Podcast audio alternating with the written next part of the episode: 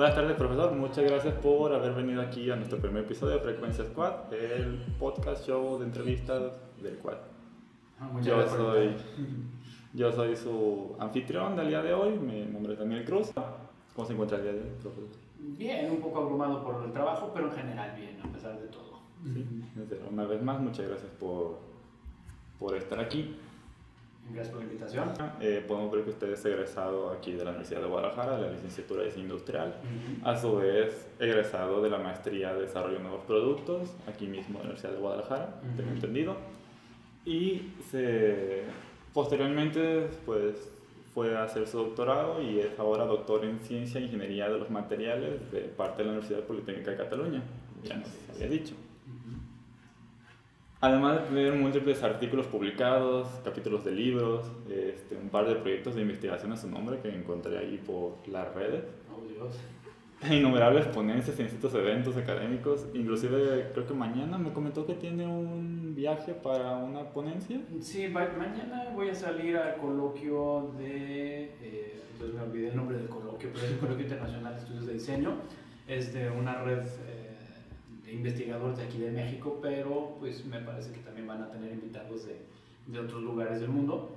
Y pues mi exposición es el viernes, justamente por la mañana. Entonces por eso me tengo que ir mañana. Sí, ¿y qué tema es el que estaría comentando en su ponencia? Mira, curiosamente el tema tiene que ver menos con el- los materiales y más con una línea de investigación que me gustaba mucho hace, hace tiempo. Eh, tiene que ver con los aspectos históricos de- del diseño industrial y aparentemente pues todo parece que está escrito y tú dices pues aquí hay algo que no, no está del todo bien, bien, bien descrito y ahí vamos. Entonces vamos a hablar un poco de eso. ¿Los datos que se perdieron de la historia o...? Pues mira, más que datos perdidos es eh, como personajes a los cuales no se les toma en cuenta, ¿no? Eh, Mm. yo creo que, no sé qué tanto te acuerdas de la clase de historia del diseño industrial, casi todos los datos están marcados hacia el diseño originario de Europa, principalmente, ya sabes, es el gran protagonista del diseño que es la Bauhaus, que este año cumple 100 años, pero en los Estados Unidos, por nuestra relación tan poco fraterna o poco, pues, ¿qué se dirá? De no muy buena vecindad que tenemos en términos políticos e históricos, se le ve siempre como, como un diseño superfluo, banal, eh, ¿qué más? Engañoso, etcétera. Es decir, ¿por qué? Porque lo dicen los alemanes. O sea, es principalmente eso. Y curiosamente lo que quiero rescatar aquí es que en los Estados Unidos no necesariamente es todo eso. Ok. ¿no? Y pues a ver cómo me va, porque eso puede, ser, eso puede significar también que me quemen en leña verde. Sí, suena bastante interesante, un poquito polémico dentro de... O sea, no polémico, sino como esos temas que nadie se dice porque ya ve que en muchos lugares la Bauhaus es lo más sagrado del mundo, así como está escrito en los libros. Y, Mm, y recuerdo que nos comentaba usted en su clase que hay varios, varias personas que estuvieron ahí que realmente no se toman en cuenta, a pesar de que después sus diseños sí... O sea, la gente dice, oh, de estos diseños de la Bauhaus, pero el autor realmente no importa. Recuerdo una, una mujer, de hecho. Ah, bueno, ahí. sí, las mujeres en la Bauhaus son, son todo un tema, ¿no? Eh, el, el caso, ya me acordé, se trata de Marianne Brandt, que es la más sonada, porque Marianne eh, fue de las pocas alumnas que entró al taller de metalistería. Y Marianne Brandt hizo prácticamente los trabajos más icónicos del taller de metalistería de la Bauhaus, ¿no? Entonces, cuando uno ve los ceniceros, las, eh, los juegos de té, todas estas cosas que están hechas de metal, de latón principalmente, tú dices, oye, está padrísimo, muy bien, sí, eh, los hizo una mujer, ¿cómo ves? Cuando en su momento no se les permitía trabajar en el taller de metalistería. Entonces ese fue el, el- el tema, digamos, el, el caso, perdón, más llamativo de la Bauhaus, aunque hay otros trabajos también de otras chicas que tampoco son tan visibles como ella. Ahí está Annie Albers, eh, que también pues se casó con Joseph Albers, no recuerdo sus nombres de, de, de pila, porque en realidad Marianne Brandt creo que ese nombre no es su nombre original. Sí, pero que se casó, ¿no? Exactamente, entonces siempre eh, pues pasa a ser el, el apellido del esposo. Pero en fin, eh, pues su nombre de fama es Marianne Brandt. Ok. Y lamento no acordarme en este momento de su nombre real, pero pues es así. Tus días de alumno en Quad, si le gustaría comentarnos o más bien platicarnos cómo es que decidió en sí es- estudiar en el Quad, o sea, fue su primera elección de carrera como dijo, oh, diseño industrial, como más tomando en cuenta que ese entonces para nada era una carrera popular. O sea, Mm. Creo que todo era como la facultad de arquitectura y la fama que tenía dentro de Guadalajara. A la fecha mucha gente le sigue diciendo arquitectura aquí todo esto, ¿no? Pero yo no sabía que la, que la Universidad de Guadalajara en aquellos años tenía una facultad de diseño. A mí siempre me llamaron la atención las cuestiones que tienen que ver con el arte. Por otro lado, también me gustaban las cuestiones que tienen que ver con cuestiones de psicología y eso, pero tampoco valoré estar realmente metido ahí, ¿no? Al principio dije, sí, me entusiasmo, pero dije, no, es que esto no es lo que me gusta, a mí no- me, me interesa hacer cosas, ¿no? Y eh, me eh, barajé durante un tiempo entrar precisamente a estudiar arquitectura, pero me di cuenta que había también diseño industrial. Dije, oye, esto no está tan mal. Eh, mi primer referencia al diseño industrial es el diseño español y el diseño italiano. Eh, eso porque ahí en la casa mi papá nos había comprado una enciclopedia de historia del arte, es, es muy famosa la, enci- la enciclopedia Salvat, sin hacer comercial, claro. Y pues claro, eh, la colección era bastante amplia y cuando llegabas al siglo XX veías todo esto, las grandes obras de los arquitectos famosos y luego había la última parte que es el diseño industrial. Y dije, esto está interesante, ¿cómo que diseño industrial? Y es ahí donde me di cuenta que eh, se podía trabajar con cierto componente estético, estético perdón, en los productos y dije, oye, pues esto no está tan mal. Entonces mi primer contacto fue con lo que estaba en esa enciclopedia. Y me llamó mucho la atención el diseño español y el diseño italiano.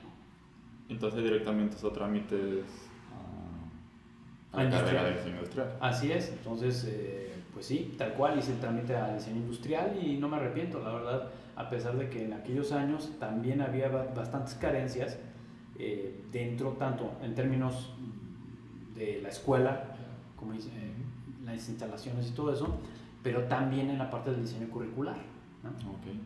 Entonces, pues no tenía mucho tiempo la carrera, ¿no? O sea, sí, tenía sus años, pero no era, pues no era el tiempo que tenía arquitectura, no era el tiempo que tenía medicina, etcétera, etcétera. Sí, no, la, la, la licenciatura en diseño industrial se fundó en el año de 1976 con la fundación precisamente de la Facultad de Diseño. Fue la primera carrera de todas las de diseño que hay aquí. Y yo ingresé 10 años después, en el 86. Sí, entonces probablemente estaba casi en pañales la carrera. Prácticamente ya era el segundo plan de estudios de diseño industrial. Una vez dentro ya de la, lo que es la licenciatura, ¿nos podría contar cómo fue pues, más su experiencia así de alumno? Algo que le haya gustado mucho, algo que totalmente le haya- no le haya gustado para nada. ¿Tuvo, ¿Tuvo dudas en algún momento de que fuese la carrera indicada para usted? O sea, porque eso es como muy típico, al menos hoy en día, de Ujú. casi todos los alumnos, creo que de cualquier carrera de facultad, me imagino, pero hablando de aquí del cual, pues al hecho de ser como estas carreras creativas, competitivas, como un poquito de difíciles dentro de, pues siempre está la duda, ¿no? De esto es lo correcto para mí, es, quizá yo no soy lo suficientemente creativo, no sé si usted pasó por eso o fue diferentes experiencias. Bien, a mí me pasó algo muy curioso. Sí tuve dudas, mm, sobre todo más bien por el tema del plano laboral. porque mm, conforme yo iba avanzando en los eh, cursos hasta concluir la carrera, había pues estas dudas de más bien, ¿y dónde voy a trabajar o dónde aplico esto? no? Eh, hace unos minutos comenté que había ciertas lagunas o ciertas cuestiones de- del plan de estudios que no me, no me acababan de convencer. Y pues bueno, vamos a empezar. Las que me gustaban mucho tenían que ver con este tema de, de la- los fundamentos del diseño, la creatividad que irónicamente fueron mis peores notas.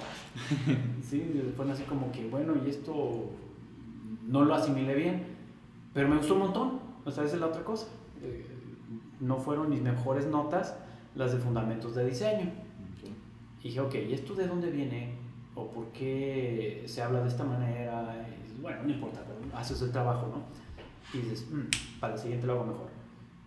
Y al siguiente semestre mejoré un poco, pero en otras cosas vuelves a lo mismo. ¿Y aquí dónde aplico esto? ¿No? Y así fue una constante. Después, las otras materias que me gustaban un montón y que sí, ahí sí me fue bastante bien, eran las que tenían que ver con la- las cuestiones de carácter histórico. Pero en aquel entonces no había la materia o algo donde se viera la historia del diseño industrial. ¿Era del arte o era historia, de, era, de las, era historia del arte e historia de las artesanías mexicanas. Okay. Entonces estaba muy interesante porque veías, eh, digamos, eh, la parte original de la creación de los objetos y de los entornos desde la perspectiva histórica y de la cultura. Pero nunca se tocó el tema de la historia del diseño industrial. Entonces ahí nos quedó una super lagunota eh, y eso fue ya por el mismo diseño del plan de estudios que había daban por sentado que todo el mundo nos iban a hablar de los temas históricos del diseño y sus grandes hitos, ¿no? Lo cual no fue así. Y de ahí viene entonces mi curiosidad por el tema de la historia del diseño industrial. Entonces, desde, entonces nació como esa, ese amor que le tiene a, la historia en sí, y ver realmente qué pasó, qué no pasó. Exactamente, ¿no? Eh, la maestra que daba la clase de historia del arte y la de historia de las artesanías, eh, la maestra Ivette Ortiz Minique, fantástica profesora. Yo creo que fue la que más me marcó eh, precisamente por el tema del dominio de, de, la materia como tal, el entender cómo la historia está abordada por distintos momentos y se teje dentro de, digamos, la parte de la tecnología asociada al desarrollo social, asociada a cuestiones económicas. O sea, es, es bastante amplio eso.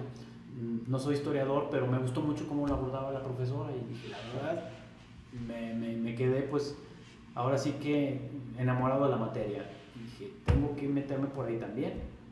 Al menos esa fue mi, mi, mi, mi inquietud, que me surgió de ahí porque vi que ese era un gran vacío. ¿no?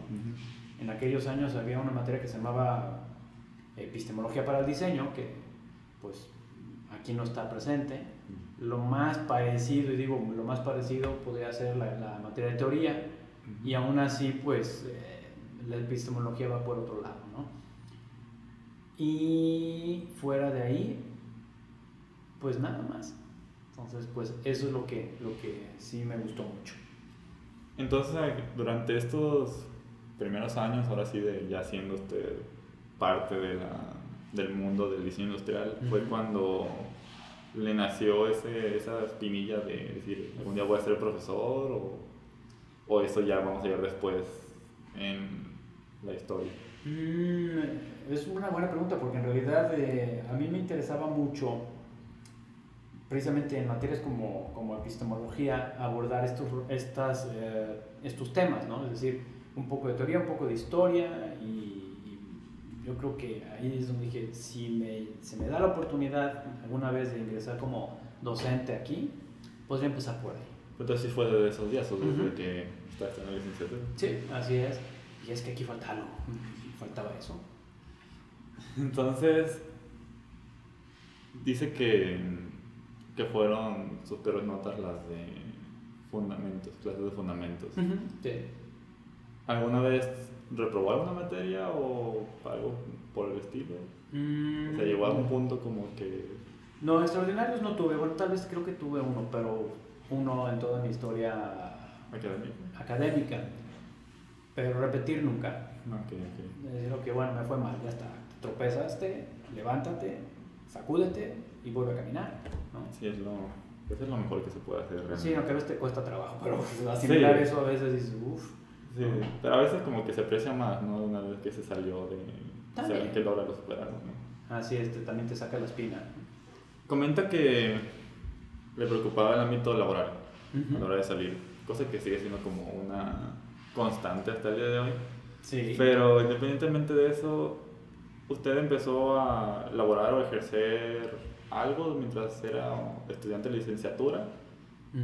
En algún ámbito, ya sea, o sea, relacionado así con su carrera, ya sea algo por su cuenta o ya sea un empleo como tal o prácticas o... Ya, mm, más o menos creo que yo estaba como en quinto o sexto semestre, no me acuerdo muy bien. Creo que fue quinto semestre ya no me ayuda mucho la memoria. El asunto es, yo entré a trabajar en una fábrica donde hacían llaveros suajados con EVA. Necesitaban primero un dibujante, vale, ahí vas, ¿no? Y después, eh, como siempre, oye, ¿qué estás estudiando? ¿no? Diseño industrial. Oye, ¿puedes diseñar un llavero que se venda? O sea, una cosa así que te plantean así un poco, un poco tonta, ¿no? Y dices, bueno, pues que se venda, pues no sé, déjame ver te voy a proponer algo y a ver tú qué me dices. Eh, y curiosamente, yo ya traía una idea muy simple de trabajar con la geometría del yin yang, porque era muy, muy vistoso. Y lo convertí en llavero. Y eso se convirtió en un producto bastante vendido por la empresa, irónicamente. Y de ahí me empezaron a encargar otras cosas también. Oye, esto está interesante. ¿Qué tal si hacemos ahora algo que tenga este tipo de figura? Tenemos estos colores. Y, y fue un trabajo interesante porque era, era, a pesar de que era simplemente trabajar con perfiles bidimensionales, pues la tridimensionalidad del EVA y sus, sus características, sus propiedades, lo hacían bastante atractivo. Y, y, fue un trabajo muy bonito. Bueno, me gustó mucho. Se puede decir que se metió poquito a lo que es diseño gráfico en sus mm. primeros días. Es que fíjate que no lo veo como diseño gráfico, porque en realidad, a pesar de que es bidimensional el trazo, tú trabajas más bien con un proceso de manufactura, que es el suajado. ¿no? Entonces, tú obtienes un material, lo colocas en una máquina y lo transformas en otra cosa que no era. Es decir, tú, tú tienes prácticamente un laminado. Y dentro de eso tú dices, bueno, ahora voy a jugar con puedes hacer rompecabezas, puedes hacer un montón de cosas. Entonces, mm, yo nunca lo vi como diseño gráfico. Pero, entonces, en ese trabajo fue donde le empezó a interesar los procesos industriales, o tuvo que ver, o simplemente fue eso ya en sus pues, estudios. Mi interés por los materiales todavía no, no había surgido ahí. Yo lo veía como que, ah, se hace así, ah, muy bien, bueno, pues hasta lo pones agarras el material, lo pones ahí, se transforma y se convierte en otra cosa distinta. Y lo veía como, como pues sí, era inherente al modelo de empresa que era, ¿no? Y también ahí conocí la serigrafía, porque también había que, en algunos casos, o la gran mayoría de los casos, era imprimirles publicidad de algún, una empresa X, ¿no? Le hicimos también los llaveros publicitarios al Atlas, eso me acuerdo muy bien, era muy divertido también ver suajado el escudito, ¿no? Y, ah, mira, y luego del otro lado le ponías la impresión. Era bastante curioso, ¿no? Creo que por ahí tengo alguno todavía. Y me parece que en aquella ocasión esa era la imagen que le trabajó, no me acuerdo si fue Felipe Covarrubias o alguien así, ¿no? Pero bueno, estamos hablando de 1987, 88 más o menos. Ya que alguien me corrija. y y pues los huecos que yo observé ahí, en ese plan de estudios, que en ese modelo, por la misma normativa que tiene la universidad, no es tan fácil manejarlos. Es decir, hacer modificaciones de programa, implementar programas cuesta mucho, ¿no? Y nosotros mismos también no, no vemos pues que, ok, sale, muy bien, tenemos estos eh, contenidos que hay que impartir nuevos. ¿Quién tiene el perfil para impartirlos? Sí, es bueno, pues aquí mismo lo vemos ahora con el cambio de plan de estudio que está sufriendo la carrera de, bueno, no está sufriendo, está pasando por este cambio de plan de estudios. Sí, así es. Y se ve que andan como un poquito preocupados de, de quién va a cubrir.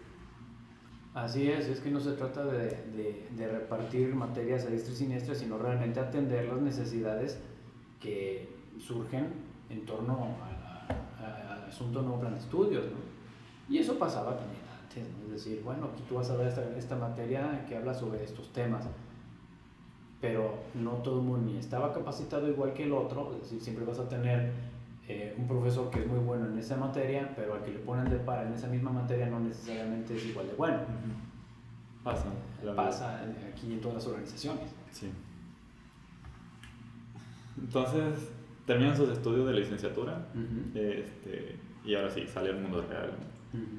Entonces, ¿qué pasa después? O sea, continúan su trabajo en la empresa que me comenta, inicia algún proyecto, considera saliendo entrar a una maestría. Ah, no, e, eso, eso curiosamente todavía no estaba en el horizonte lo de las maestrías. Yo me dediqué a trabajar, cuando egresé, ya había renunciado a esta empresa donde estaba, porque quería terminar bien, ya concentrarme en acabar la licenciatura, pues como se debe pero estaba el, la espinita de la tesis. Eh, ¿No era obligatoria entonces la tesis dentro del programa de, licenciatura? Completamente obligatoria. Es decir, no había otra alternativa, o haces tesis o, también tesis. Ok.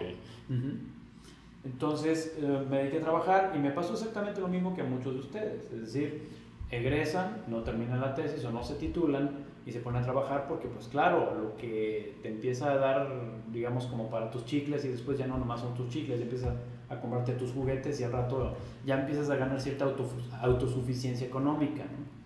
Entonces, eh, hubo un momento en que no acababa la tesis y no la acababa y pues hablando con mi padre, pues acordamos en que yo dejaría de trabajar para enfocarme a acabar ese asunto temporalmente, me aguantaba vara, pues ándale pues, pero tienes, tienes un tiempo determinado, Y pues cumplimos en tiempo y forma, porque había dejado, yo egresé en el 90 y la tesis la terminé en el 93.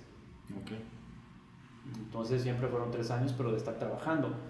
Y tengo los golosinas con el trabajo. Es decir, vas viendo que dices, híjole, esto que aprendí en la escuela, esto funciona aquí, esto de plano ya no sirve y esto no sé ni dónde ponerlo. O sea, hay cosas que no te sirven. Sí. Pero claro, estás hablando de que en 1970 y pico se diseñó un plan de estudios que duró prácticamente los 20 años que este mismo ha durado y en 20 años van cambiando las cosas. Entonces, es imposible que un plan de estudios que dure 20 años realmente atienda las necesidades de un entorno que cambia mucho más rápido. Sí, sobre todo hablando de simplemente las tecnologías de transformación o las tecnologías de procesos o cómo diseñamos las cosas o, o, inclusive pues nos afectan las tendencias, ¿no? O sea, hacia dónde va la sociedad, tanto social como pues mil un temas.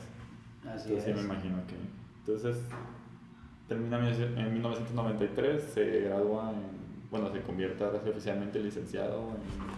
Finalmente. Entonces ahora sí, termina, ya es licenciado. este, ¿qué, ¿qué, sucede? O sea, inicia un proyecto, inicia mm. una empresa, entra a laborar.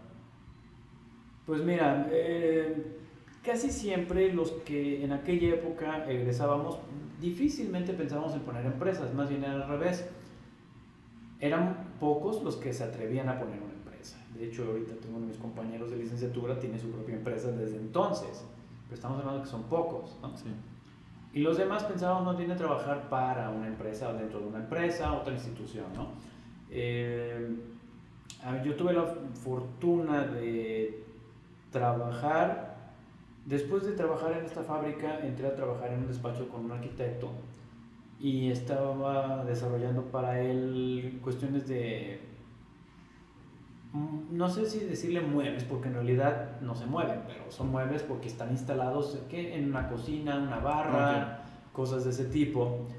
Eh, y había proyectos que también se salían del ámbito doméstico, no nomás eran casas, sino también era trabajar para lugares como donde despachaban alimentos, o sea, no necesariamente un restaurante, pero sí tener, por ejemplo, esta vitrina, digamos, nosotros como una vez diseñamos una vitrina como de acero inoxidable, con su vidrio, su encimera y todo esto, donde se preparaban, ¿no? Y me acuerdo que en aquella época pues todavía no teníamos computadoras para dibujar, todo lo hacíamos a mano, con lápiz. y, teníamos esa hermosa tecnología que no sé si todavía la conozcan ahora, pero eh, había faxes. Bueno, entonces era un medio para mandar mensajes escritos y dibujos. Para ser aprobados y para, ¿Mm? para aprobación y para revisión. Y ¿no? Y me acuerdo, era una cosa muy rara porque eh, precisamente estando en este, en este despacho de arquitectura, a otro arquitecto tenemos que mandarle unos dibujos. Entonces, pues yo trabajando en isométricos hice rápidamente eh, una esquemática precisamente de una de estas este, encimeras para un restaurante y a la vuelta de dos o tres faxes marca el arquitecto, oye, este, qué bien que estás haciendo esto en una computadora porque está muy bien, o sea, le gustó mucho. Dije, eh, están hechos a mano. fue, fue muy rápida la respuesta entonces, entonces yo creo que le sorprendió, ¿no? Y se hizo el proyecto, me parece, ya no me acuerdo muy bien qué pasó ahí, pero digamos que en el proceso eh, fue mi primera, así como que... Mm, como un chispazo de, ¿se puede hacer dibujos así en la computadora? Oye, eso está interesante, pero pues yo no, yo no sabía manejar. Es más, yo no entré al cómputo sino hasta el año 92, 93, una cosa así, pero pues entré así como de rebote. Bueno, de hecho mi tesis la hice en, PageMaker, pero eh, no la hicimos, eh, digamos, los dibujos todos los hicimos a mano y los hicimos en papel mantequilla con estilógrafos y trabajábamos con las regletas para, para rotular. Eh, había distintas marcas, una era la marca Leroy, que de todo mundo tomaba la idea de que eso era un Leroy, cuando en realidad se le llaman regletas, pero bueno, da igual, ¿no? La, la, vida en sí misma, pues, tiene otros retos, eh, tiene otra complejidad, eh, no sabes que hay contratos, no sabes que hay clientes exigentes, y, es así, ¿no? Ves que tu, tu, tu, jefe puede perder los estribos y tú no puedes decirle nada porque es tu jefe, sí. ¿no? Eh, y es así. Eh, tienes que trabajar con, con, personas que a duras penas saben leer y escribir y hay otros que pues simplemente son muy buenos en un oficio. Entonces conoces gente de toda y te das cuenta que en la escuela no te va a dar todo tampoco. Eso es algo que, que, también al principio yo recriminaba mucho, pero es que en realidad ni todos van a estar en un ámbito laboral como una empresa con estas características y eso que es nada más una empresa de carpintería. Ahora imagínate una que tenga que ver con cuestiones de, de metalurgia, cuestiones de plásticos, cuestiones, o sea, es decir, es, es, muy complicado tener un especialista de cada cosa en una escuela de estos. Entonces, sí, lo que tienes que hacer es más bien, y creo que la escuela sí te, te ayuda, es más bien a adaptarte. O te, te adaptas o pierdes tu chamba. ¿no? Sí, no, no hay muchas veces no hay segundas oportunidades porque pues ya involucra dinero, clientes, es, es, como otro tipo de responsabilidad, ¿no? Así es. Otro nivel. Y por ejemplo aquí en casa, además de ver el tema de la carpintería como algo pues ya más en serio, eh, no en serio, más bien, cuando piensas carpintería piensas en cosas de pequeña escala, ¿no? Pero cuando tienes que amueblar un hotel o un restaurante, y que todo esté igual. Y que todo sea igual. dices, ah, ¿cómo lo haces? Y fue, fue un fogueo muy interesante ahí en esta, en esta empresa. Eh, ya empezaba a haber aplicaciones de, por ejemplo, de, de, diseño CAD específicas que para cocinas y cosas. Y oye, esto no está tan mal. Nunca lo aprendí tampoco. Pero vi que ya lo tenían ahí, ¿no? Y también ahí aprendí cuestiones de metalistería curiosamente. Ahí, ahí aprendí realmente a soldar con electrodo revestido. Fue una cosa muy interesante. Y terminé haciendo prototipos de metal ahí para exhibidores y cosas de esas. Porque también, así como había esta había que atender el mercado de la, de la hotelería, de los, oye, necesitamos un exhibidor para tal o cual empresa y está hecho de metal, el diseño ya te lo tiene listo Fernando, tu compañero, y entonces dices, va, vamos a ver empiezas a hacer un destrozo de materiales y dices, bueno, no está tan mal, llévalo allá a pintura electrostática y te vas involucrando pues en tema de los procesos. dices, esto, esto también compensa un poco lo que no habíamos visto aquí. ¿no? Y de ahí, o sea, continúa en ese trabajo por cuánto tiempo o ese fue el trabajo al cual renuncié para poder hacer la tesis. Ah, ok, entonces todavía acababa de salir de la escuela, seguí en la escuela. Fueron que salí en el 90, fueron tres años de estar trabajando ahí. Y después eh, empecé ya a ver más en serio el tema de, de, de la representación digital, ahora sí ya con, con programa CAD. Allá por el año 80, digo, 93, cuando todavía en la torre había otras cosas, se ofertaba, ahí donde ahora es este, servicios generales, en el piso 2, me parece que se había ofertado una unidad de cómputo para enseñar eh, programas de dibujo. Eh, yo recuerdo que cuando hicimos la tesis en el año 93, pues te comenté que habíamos hecho el documento final en PageMaker. Uno de mis compañeros de la tesis eh, tenía un programa CAD en su trabajo pero a la hora de hacer los dibujos vimos que pues no tenían ni la calidad, ni tenía... Era, eran todavía muy burda la manera de trabajar el dibujo en, en esos programas. Y pues tampoco le íbamos a dejar que hiciera todos los dibujos él, porque nosotros no podíamos dibujar en el programa, ¿no? Así que todo lo hicimos como tenía que ser en aquellos años a mano. Entonces su tesis fue, o sea, no fue individual, fue... Fue en equipo, sí, es la otra cosa, que cuando yo egresé, en el último semestre tú puedes trabajar en equipo tu, tu tesis en función de, de, si lo tenías con una empresa o X, ¿no? O en un convenio, que fue el caso de la mía, ¿no? Eh, hubo un convenio con Canagraph, eh, había un equipo que ya se había integrado eh, para hacer una, una, insoladora de placas, que eso pues es una tecnología que ya no se utiliza ahora. Y nos, literalmente nos dieron la oportunidad de integrarnos a ese equipo, hacer la tesis y titularnos. Entonces, sí, fuimos cuatro, pero es que también en aquellos años hacíamos prototipos y el convenio había establecido que se tenía que hacer un prototipo. Entonces, pues para hacerlo de una sola persona o dos estaba complicado. Sí, en cuanto tiempo, en cuanto a... No sé si hubo apoyo económico para... Ese era el, punto. Entonces, al final, entre los cuatro hicimos una sinergia muy interesante porque una parte podríamos dedicarle a la investigación, y entre los cuatro integrábamos todo. Cuando terminamos la fase, digamos, de investigación y vimos ya la etapa de lo que es el diseño propiamente dicho, eh, pudimos derivar rápidamente en requerimientos de manera muy ágil porque incluso algunos de los compañeros ya trabajaban para ese sector, habían hecho trabajos así, entonces lo, comprendían bastante bien.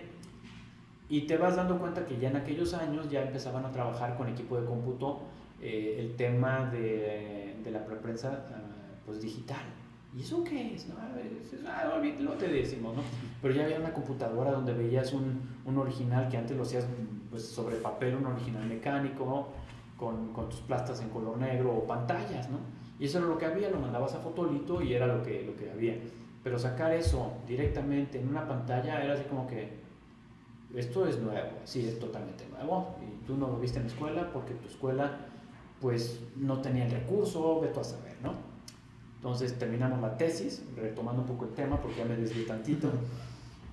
Sacamos entonces la parte gráfica, la representación y todo lo que tú quieras, digamos, de los esquemas en computadora, pero todos los dibujos, los planos y eso lo hicimos a mano. Entonces ahora sí, después de que ya una vez licenciado, ¿qué, ¿qué sigue? ¿Qué sigue? Pues sigo trabajando, y dices, bueno, me hace falta... ¿Ahí mismo donde se había salido o en otro lugar? Ah, no, bueno, lo que pasa es que había renunciado aquí, ciertamente, ¿no? Y hubo un periodo en que también me tardé en encontrar trabajo. Y en lo que encontraba el trabajo, me metí a un curso aquí de AutoCAD, pues que lo que había. Pues lo tomé y era AutoCAD versión 13. Okay. O sea, no, no te puedes imaginar dibujando con AutoCAD sin Windows. Sí, era M2. Era... era MS2, o sea, Microsoft Disk Operating System, eso significa MS2. Entonces, claro, tú la pantalla negra con un AC y un, y un cursor parpadeando y tú dices, ¿y ahora qué hago? Entonces escribías AutoCAD.exe y ya te aparecía una interfaz, comillas, pero unas comillotas gráficas, porque era horrible. Entonces, sin Windows no era un entorno gráfico realmente. Y todo lo hacías por comando. Y claro, yo a la hora de estar así dije, madre mía, ¿y cómo voy a hacer, por ejemplo, no sé, si quiero hacer una superficie curva, ¿cómo la hago? Pues la única geometría que había en aquellos años eran las rectas, los radios y cosas así, ¿no? Las elipses, es decir, geometría muy regular, muy de Euclides, ¿no?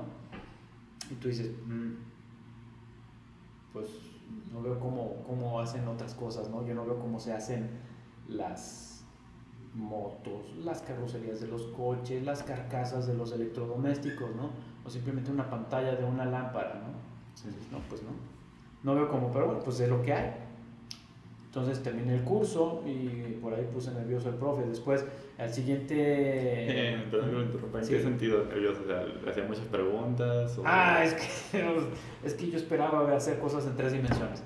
Ah, Entonces, sí, me que es complicadillo para allá. En aquellos años era muy complicado y, y, claro, le pregunté al profe, oiga, ¿y aquí nos vamos a hacer este, algo en tres dimensiones? Y no así como que, bueno, espera, eso es para el siguiente curso, ¿no?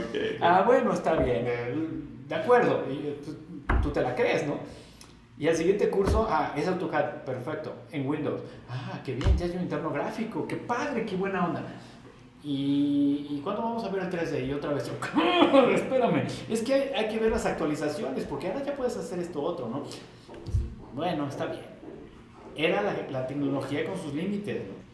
Sí, entonces estamos hablando de que hay, hay todavía una brecha ahí muy grande que superar de hacer, de estar haciendo, digamos, dibujos de respirador en una pantalla cuando en realidad lo que tienes que hacer es el modelo, ¿no?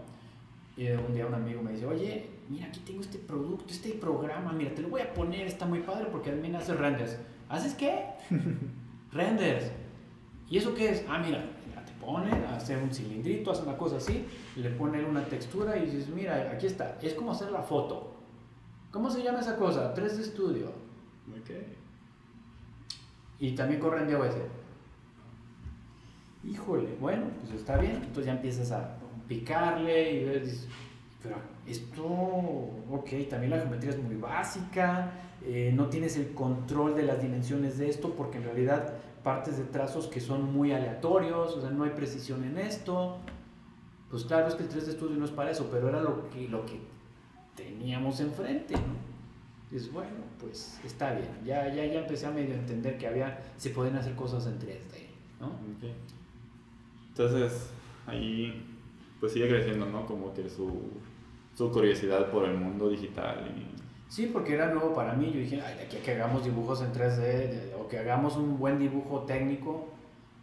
Porque esa es la otra cosa. Una cosa es hacer dibujo técnico bien hecho, bajo norma, que es totalmente restrictivo y que te lo pone dentro de, de pues, tus vistas ortogonales, ¿no? Y volvemos a lo mismo, cómo dibujas estas curvas, cómo haces esto, estas pequeñas ranuritas, todas estas cosas ¿cómo las haces? ¿Cómo las representas? ¿No? Pues es complicado. Y no, pues de que hagas la botella o que hagas simplemente una copa, una jarra, un zapato, ¿no? esas cosas así como que no, no, las veía dentro de la computadora todavía. Al menos no en ese horizonte, pues eran los años, principios de los 90. Y entré a trabajar entonces a FAMJAL. Es la Asociación de Fabricantes de Muebles de Jalisco. Ok, sí me sonaba. Sí, no, te sonaba, claro. Ahorita ya Fanjal está muy familiarizado con el diseño, pero sí, me tocó picar piedra en, en, otro pequeño, digamos, como una ramificación que se llamaba CIDIM. Dentro de FAMJAL tenían su Centro de Investigación y Desarrollo de la Industria Mueblera. ¿Y ahí es donde entró usted? Y ahí es donde entré yo directamente al CIDIM porque cuando yo también, esa es la otra cosa que se me pasó decirte, es que un día ¿Te acuerdas que te había dicho que había una materia que se llamaba epistemología para el diseño? Bueno, un día eh, se me ocurrió ir a hablar con el doctor Orozco. Bueno, en aquel entonces no era, no era doctor, el, diseñador Mario Orozco. En paz descanse. Y le dije, oye Mario, porque en aquel entonces pues nos teníamos confianza, de hecho hasta el final nos tuvimos confianza, pero es raro que cuando nos veían aquí últimamente, ay, le, habla así de, de tú oye Mario, me interesa dar esta materia de, epistemología para el diseño porque considero que se puede trabajar desde esta perspectiva. Y lo que me dijo el, doctor en su momento, bueno, el director, porque él era director de la facultad, me dice, Jaime, estás loco. entonces, de todos los que conozco, me piden esa materia, todos quieren dibujo, etc. Y tú vienes y me pides eso, ¿no? Pero está bien, está bien. Pues lo tomó como, como una vacilada, ¿no? Ok. O sea, no lo tomó en serio. Eh, al principio, así como que, qué loco estás, ¿no? Y bueno, pues está bien, pero mi intención era abordar todos los temas de las teorías, las historias, etcétera, ¿no? Y un día, mientras todavía trabajaba aquí en casa, se me ocurrió decirle, oye, ¿qué onda? ¿Qué pasa con esto? Caído del cielo, porque yo quería ver lo de mi titulación. Y así tal cual como te lo digo, caído del cielo, así me lo dijo. Y yo así, ¿qué, pasa Mario? ¿Te acuerdas de esa materia que me dijiste que tú tenías ganas de abordarla? Sí, muy bien sacó el escritorio, dos listas, una lista para la mañana y una en la tarde. Ya está. Ya tienes grupos. Y yo así, ¿eh? ¿Ya? ¿Tampoco? O sea, ¿cómo? O sea, yo no, ni venía preparado para eso. Mi asunto era ver el proceso de titulación que seguía, cómo, de, cómo retomaba la tesis y me cambiaba. O sea, había que hacer algo ahí, ¿no? Y necesitaba orientación. Entonces, el doctor, digo, el director, perdón, es que pues muy sí, sí. Pero bueno, en aquel entonces el director me dio la oportunidad de dar esa clase y pues medirme porque pues no, no, no tenía idea de por qué a mí se me había ocurrido ofrecer mis servicios exactamente en esos temas, ¿no? Porque todo el mundo quiere que fotografía, dibujo, o sea, las cosas que tienen que ver más con la representación y la gráfica propiamente, ¿no? ¿y este por qué quiere hablar de esas cosas tan raras, no? Pero es que yo ya no quería hablar de la filosofía como la habían planteado originalmente en el plan, sino más bien renovarla en el sentido de ahora sí ver un poco de historia, un poco de teoría y refrescarlo. Y ahí empezó toda la parte, ahora sí, de mi carrera como docente. Un tanto como accidente y no, porque ya le había preguntado si se podía. Tenía entendido que antes de iniciar docencia aquí en la Universidad de Guadalajara, ¿no había iniciado antes en otra universidad, en otra escuela? No. ¿No? Siempre fue primero aquí y... mis, mis pinitos los hice aquí. Ok. Que estaba ahí confundido con... Ah, lo que pasa es que ya tiempo después, muchos años después, eh, cuando me vi forzado a salir de la universidad por una cuestión también de, de que se integró la red universitaria ya en los años 90, muchos de los que éramos profesores de asignatura, pues eh, le bailamos, comillas, así con esta, esta frase tan coloquial, con las materias que teníamos para que los nuevos profesores de tiempo completo pudieran hacer, tener sus carreras completas. Entonces, muchos de los que estábamos en licenciatura nos, pues, si se puede decir, despojaron de eso en aras de beneficiar a los que habían logrado el tiempo completo. Y me quedé fuera de la universidad un buen rato. Bueno, no fue un buen rato, fueron dos años, porque eso... Fueron dos años fuera, pero también eso se tradujo en la pérdida de mi, de mi antigüedad. Oh. Oh, pero no me preocupó mucho eso porque en realidad como mi, mi, mi, realmente lo que me daba de comer era mi trabajo afuera de la universidad, en, en las empresas, ¿no? Entonces, para retomar entonces, ya en paralelo daba clases aquí en la Facultad de Diseño, trabajaba en CASE y después, como te lo había comentado, me vi la necesidad de pues, renunciar a CASE para que entonces aquí hacer la tesis, terminarla bien, entonces ahora sí ya tener un nombramiento oficial como profesor de asignatura, porque esto fue prácticamente un bomberazo, se habían quedado sin profe. Esa es la otra cosa que se me pasó a decirte. El por qué de pronto me dice que caído del cielo es porque precisamente el profesor que estaba ahí había renunciado. Entonces, pues, ¿a quién le doy esto? ¿No? Ya todos estaban con sus propias cargas, con sus propios compromisos y en esos horarios tan curiosos, pero como yo estaba aquí eh, prácticamente abriendo la puerta, me, nomás me brincaba la barda y ya entraba, ¿no? Sí. Y, y, fue por eso. Entonces fue así como que una, una de esas así jugadas eh, muy curiosas que te da la vida, ¿no? Entonces renuncié a CASE, entré aquí, tomé mi curso y en la FAMJAL precisamente entré porque cuando yo empecé a dar clases aquí, empecé a llevar también a varios de los alumnos a madera, celulosa y papel. Oh. O sea, para que vean realmente... Que había investigación de por medio en torno a los materiales. En este caso, pues se me hizo fácil. Eh, no me acuerdo cómo es que llegué a conocer primero al doctor Ezequiel Montes, si fue precisamente en una exposición o algo así, que en aquel entonces él, no me acuerdo si era director del Instituto de Celulosa y Papel, porque creo que tenían directores. Eso ya ahora es un departamento. Pero el doctor Montes me abrió la puerta para llevar alumnos. Ok. Entonces realmente, pues sus primeras experiencias como docente fueron positivas. Es decir, empieza a dar clase y es cuando dice, ok, esto sí es, para mí esto es lo que era lo que realmente esperaba usted o... Sí era lo que yo esperaba hasta cierto punto porque les planteaba cosas que no se habían visto, ¿no? Empezamos a ver eh, una, una, versión un poco lineal, pero era lo que había, de la historia del diseño industrial. Eh, para ese curso me basé en el libro de Penny Spark, que está aquí, que se llama Historia en Imágenes. Penny Spark es también muy, en aquel libro, claro, porque también ella misma ha ampliado su, su, producción académica, pero ese libro me abrió la, la, visión del antes del siglo XX, cómo se trabajaba, y después ya al ingresar el siglo XX, cómo es que se van integrando pues estas visiones, sobre todo a partir de la historia del arte, como un elemento asociado al diseño industrial, ¿no? el, componente artístico. Entonces, pues sí, desde esa perspectiva tiene mucho sentido que el diseño industrial forme parte, comillas, de las artes.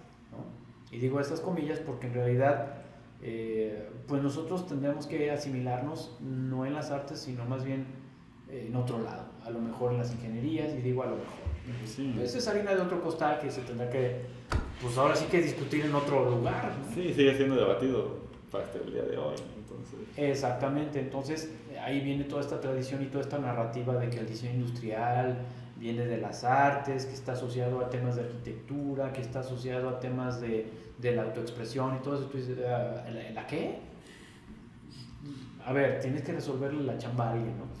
Y te das cuenta pues eh, de toda esta, esta narrativa muy centrada en un diseño más artístico, menos tecnológico, ¿no? Y, y pues dices, creo que podemos ampliar un, poquito, un poquito más esta visión, ¿no? Pero era lo que había en ese año y, el, y en el curso me fue bastante bien. También tuve de pronto, así como chicos, igual, Dices, oye, tú eres un recién egresado y estás dando clase, ¿no? Pues sí, pero es que lo que estamos enfocando aquí es estos temas que no se han abordado antes y que valdría la pena por lo menos conocerlos para saber de dónde viene esto y cuáles son los equívocos en los que hemos caído, ¿no? Pero bueno, fue todo un debate con aquellas generaciones porque prácticamente les estabas dando clases a, gente de tu edad. Entonces sí. por eso te ven así como que con una cara de, ¿en serio? Tú eres el profe, ¿no? Pero luego se daban cuenta que yo trabajaba en CASE y veían que estaba más o menos metido en el ejercicio de la profesión.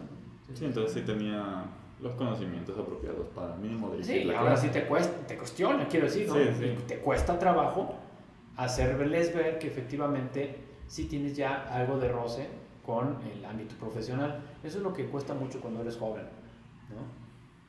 Sí. Y el, uh, el, director del CIDIM me entrevistó, le gustó pues que yo estaba fresquito, muy, muy con ganas de hacer cosas y aprender cosas. Y de hecho me preguntó, ¿y tú sabes manejar AutoCAD? Y dije, pues lo básico, pero sí. Muy bien, adelante. Perfecto. ¿no? Y um, ya me incorporé, empecé a trabajar en el área de fotografía, eh, porque también tenían un set fotográfico. Y un buen día me dice mi jefe, oye, vamos a ir a, a, la Ciudad de México, vamos a ver un software para, para, para hacer modelos en 3D. Y dije, uy, otro software, ¿no? Yo me imaginaba algo como el 3D Studio, que pues es, es, a ver, honestamente, de ver cosas en un sistema operativo MS2, sin ambiente gráfico, que no, no, no se modela ni, ni, dibuja bajo norma, ni dije otro. Yo ya me imaginaba otra cosa de esa, ¿no? Pues, ¿qué vamos a ver tú? Bueno, no se lo dije así, perdón. Ay, perdón. Qué igualado te digo. Oye, pues, eh, ¿de qué se trata? Mira, vamos a ver el alias designer. ¿Mm? ¿Y eso qué es? Ah, tú espérate, vamos a verlo, vamos a ir tal día y vamos a, lo vamos a ver una demostración en un edificio que está en Polanco. Pues es una zona muy, pues, de gente pudiente ahí en Polanco. Pues vamos, ya me tocó, entramos al edificio, fuimos al piso X y nos entraron en una mesa frente a una computadora. ¿no? ¿Y esta computadora qué tiene? ¿Qué? Pues para empezar no era de una marca que yo conociera, porque además no conocía de marcas de computadoras, a mí me daba lo mismo una que otra, ¿no? ¿Y esto qué es? Un equipo Silicon Graphics. Qué padre. Muy bien, llega el demostrador, se pone frente a la computadora, agarra su mouse, etc. Y entonces escribe un comando. Dije, uff, comandos. Pero para eso la pantalla tenía, creo que, un campo para hacer un login. ¿Cómo que un login? No entendía tampoco que estaba en red. Ok. Y dije, ah, carambas, ¿cómo está esto, no? O que tú, como usuario, entras y todos tus datos están protegidos, independientemente que estés en red o no. Entonces, para mí eso fue así como que un golpe así de, despiértate estás viendo otra tecnología, o sea, cómputo no es igual a Windows. Tú estás encerrado en el mundo Windows. Ah, órale. Bueno, esa fue mi, mi primera, eh, así como llamada de atención. Logueo, sale. O sea, le puso su contraseña y se abrió. Y entonces vi un entorno gráfico más amable, pero muy austero. Dije, oye, ¿esto, ¿esto qué es? Ah, esto es Silicon Graphics. Igual, es como si me hubiera hablado en chino, ¿no? Y entonces vi iconitos también puestos en el escritorio y qué raro está esto. Bueno, a ver, ¿dónde está tu alias designer? ¿No? Entonces abrió una terminal, o sea, una ventana donde iba a escribir texto, pero se me hace muy curioso que hubiera ventana de texto como en dos, pero dentro de un entorno gráfico. Y yo así como que, no entiendo. Bueno, y entonces apareció el alias, famoso, ¿no? Y yo así, órale, y entonces veo una pantalla dividido en cuatro vistas ortogonales. Y dije, oh, esto ya se está poniendo interesante. Esto, esto sí ya lo reconozco. Muy bien. Vista superior, vista frontal, vista lateral. Oh, qué bien. Isométrico, ¿no? Supongo. Eh, no, no era isométrico. Perspectiva. Ok. ¿Cómo que perspectiva? No es un isométrico. No, mira, fíjate bien. Y la giro. Entonces se ven los puntos de fuga. Yo así santa, ok, esto está... A, ver, síguele. Muy bien, tú dime, ¿qué quieres hacer? Ah, estoy en la fanjal, bueno, hazme una silla. Sale. ¿Cómo la quieres? Si se va a una vista, ¿no? Y empezó a trazar más o menos de acuerdo a un dibujo que le hice, le hice unas descripciones también de manera verbal, porque a veces, ¿la quieres? A ver, esta curva, ¿la quieres así o más pronunciada? No, pues así. Ah, es que mira, aquí vas a poner unos, unos puntos y entonces luego este lo arrastras se arrastran los puntos. Y luego, es una curva, es una curva, es una curva. O sea, lo que yo esperaba ver en los cursos que había tenido aquí en el cual, yo quería ver curvas. Porque precisamente a partir de las curvas tú puedes trazar o generar superficies, hacer carcasas, bla, bla, bla. Y dije, órale, pero no es un radio, no, es una curva, fíjate bien, órale, muy bien. Y luego ves acá la perspectiva, dices, órale, muy bien. Y esto, ah, mira, déjame ponerlo para que lo veas sombreado. Y Nada más era el puro sombreado, todo azul. Pero dice, estoy viéndolo en 3D y está sombreado y se ve bien como yo lo quiero. Y lo puede girar. No, y además se ve en la perspectiva, ¿no? O sea, no es... Y además se ve un giro natural, no se ve como los isométricos de... Como... Como que el... ¿Cómo llamarlo? El, la, frecuencia de refresco de, de, la, de la vista siempre está interrumpida. Entonces aquí no, aquí se ve natural. Será fluido totalmente. Fluido totalmente. Y dije, bueno, pues este software, ¿cuál es? Es el alias. Muy bien, ¿y, qué haces? Y además es sistema CAD porque tiene toda la referencia, o sea, es decir, todas las monerías de un sistema CAD. Y es la primera vez que me topé con algo que se llamaba modelación digital. O sea, no estás dibujando partes de trazos pequeños, simples, y luego se convierte eso en 3D. Y yo así, oh, estoy en el cielo. Literalmente, ¿no? Entonces ya cuando salimos de la demostración, nos regresamos a Guadalajara y en el avión me pregunta mi jefe, oye, ¿cómo lo viste? ¡Cómpramelo! O sea, casi casi estamos yo quiero uno. Bueno, pues ya pidieron la cotización y el, software creo que estaba en torno a los 20 mil dólares. En ese entonces. En ese entonces. Y la computadora no es Windows, es otra arquitectura, no es Intel. ¿Y cuánto cuesta? Otros 25 mil menuda inversión van a hacer, ¿no? Pues mi jefe convenció a la gente de Afamhal, compraron el equipo, compraron el software, fue una licencia que había que comprar ciertos mantenimientos y la empresa en aquel entonces era una empresa independiente de lo que ahora es, este, pues lamentablemente, forma parte, este producto ahora forma parte de un monopolio que se llama Autodesk. ¿Y cómo se llama ahorita? Se sigue llamando alias. ¿Ah, sí? Ah, claro, lo que pasa es que Autodesk a ti no te ofrece ese producto por cualquier otra razón menos, eh, digamos, ¿cómo decirlo? Yo lo que veo es que Autodesk tomó muchos elementos de ese producto para integrarlos a distintas otras cosas. ¿no? Que le gusta mucho hacer Autodesk. Pues sí, entonces eh, Puedes hacer superficies libres de doble curvatura en Fusion 360, por ejemplo. Eso, hacerlo en AutoCAD en aquellos años era imposible. Es más, de hecho, eh, más o menos. Si tomamos en cuenta que yo salí de FAMJAL en el año 97, en enero del 97 para integrarme a Plastival, eh, no se vieron superficies de doble curvatura en AutoCAD hasta el año 2009. O sea, fíjate nada más cuánto se tardaron.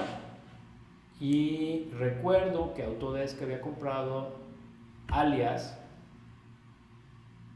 en torno al año 2001, 2002, ya no me acuerdo muy bien, pero bueno, la cosa es que cuando te, tú te engolosinas con una herramienta de esas porque te gusta, te satisface, eh, a la hora que te enteras que desaparece porque, comillas, desaparece porque llega el pez más grande y se lo come,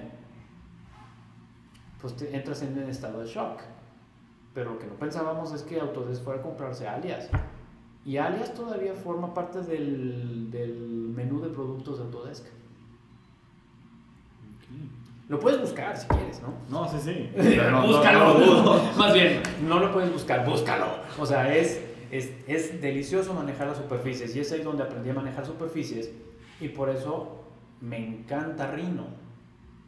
Sí, supuse que iba eventualmente a llegar a eso también. Pero eso sí que lo dejamos para otra conversación en otro momento. Ya lo hablaremos ya en otra ocasión, ya de el proceso que es ser pues profesor de la materia de desarrollo y así a su vez director o asesor de tesis. Es lo equivalente a, un asesor, aunque oficialmente no eres director porque pues eso se hace ya que eres un egresado. Entonces, ya hablaremos en otra ocasión, ya más a fondo de ese tema. Entonces, ahora sí, se reincorpora. Se reincorpora a la universidad con esta materia de desarrollo. Así es. ¿Es entonces cuando se convierte en maestro o cuánto mm, tiempo pasa? Fíjate que cuando me, en el año 2000 me reincorporo ya como profesor de asignatura, eh, había valorado también ingresar a la maestría. Entonces, yo ingresé también a la maestría en el año 2000, y egresé en el año 2002, terminé mi tesis en el 2003. Entonces, fue un, un, periodo muy corto donde pues mantuve trabajo eh, en Plastival, trabajo eh, como docente aquí por asignatura, una sola materia, y la maestría. Entonces fue bastante interesante ese periodo, muy intenso, dos años muy padres. Y el regresar a los estudios me pareció bastante interesante. Y también tenías que plantear un proyecto. Yo pues, ¿qué hago? Al principio estaba buscando como el impacto del diseño industrial en Jalisco y cosas de esas, ¿no? Es un tema más de investigación, así como académico. Es, que, es que fíjate que tú bueno que tocas ese tema porque las maestrías en aquellos años era, estaban pensadas para la formación precisamente de profesores, no como, como una, una cuestión especializante, ¿sí? sino más bien era investigación, era formar profesores para la investigación, para la docencia, ¿no? es decir, profesionalizarnos en este ámbito, porque muchos de los que estamos aquí no nos planteamos ser profes de verdad como carrera. ¿No? Si te fijaste, yo empecé también dando asignaturas y así puntual, puntualmente era esta, esta, esta y esta, ¿no? O sea, fueron dos cosas con las cuales yo entré aquí. Entonces, una, por la parte teórica, que fue cuando fui a la Facultad de Diseño, y luego mi reincorporación al quad, ahora sí ya como quad, con la de desarrollo del producto, pero era exactamente eso, nada más para ser muy puntual en esos dos aspectos, ¿no? Em, de hecho, ya se había fundado el quad cuando fue cuando ocurrió mi salida, ¿no? Aclaro eso porque fue el tránsito de lo que era Facultad de Diseño a eh, la red universitaria y en ese momento pues fue este momento difuso en que muchos de los profesores perdimos nuestras únicas asignaturas que había, pues, pues, fue así. Eh, ya me reincorporé, entré a la maestría y mi proyecto de la maestría, yo estaba, pues, ¿qué hago, no? Y al final terminé haciendo un estudio de egresados. Pero para poder también establecer de, dónde vienen estos que egresaron de diseño industrial, mm, fue la oportunidad para también retomar los temas históricos. La fundación de la Facultad de Diseño de la Universidad de Guadalajara también tiene lo suyo. Sí, porque, bueno, hubo mano de, de gente que estuvo en Bauhaus, algo que tengo entendido. Eh, no. ¿No? Precisamente eso es una de las cosas con las cuales me he topado. Mucha gente cree que la Facultad de Diseño eh, tiene que ver mucho con gente que, que, viene de la Bauhaus, cuando en realidad no viene de ahí, viene con eh, el modelo pedagógico del Pratt Institute, okay. que es un modelo ajeno a la Bauhaus en cuanto que nadie del Pratt estuvo ahí, sino que más bien parten de los mismos supuestos de la Bauhaus en cuestiones teóricas porque es la época pero no porque venga de la Bauhaus. ¿sí? Entonces, eh, el maestro fundador huésped de la Facultad de Diseño es egresado del Pratt de la época, casi casi de la época fundacional de esa escuela. Entonces, ese tipo de cosas son las que investigó para su tesis de maestría. Exactamente, es decir, el estudio de egresados te plantea que primero tengas el antecedente de cuáles eran los objetivos formativos de un profesional en un área determinada y pues te tienes que ir a los fundamentos de eso, es decir, por qué se decidió que estas personas tuvieran este perfil de egreso. Y te vas entonces a eh, documentar desde quién hizo el estudio, cómo se hizo el estudio, y te das cuenta que esa era una, una parte de la historia no escrita de la Facultad de Diseño.